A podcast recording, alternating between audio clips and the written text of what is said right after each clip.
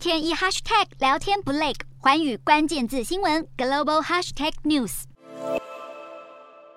油价涨，菜价涨，升息也救不了通膨。美国财政部长耶伦承认，撤销川普时代对中国加征的惩罚性关税，是目前想到打通膨的工具之一。因为很多被课征高达二十五趴关税的商品，与川普当时一三零一条款对中国盗用美国技术和制裁权进行调查的目的几乎没有关系。对解决贸易不平等、国安和供应链漏洞，耶伦认为帮助不大。预计会在七月六号措施届满前公布新计划。不过，通膨既然是全球性现象，叶伦因此也坦承调整关税并非万灵丹，而且在乌战及疫情种种盘根错节原因扰乱供应链之下，很难发挥太大效果。倒是有女股神之称的方舟投资执行长伍德铁口直断，通膨很快就会消散。伍德认为，很多零售商之前因为疫情拼命囤货，结果现在得消化过多库存，像 Target 百货就因此在三周内两度下调获利展望。伍德认为，比起通膨，未来一年美国反而应该担心通缩。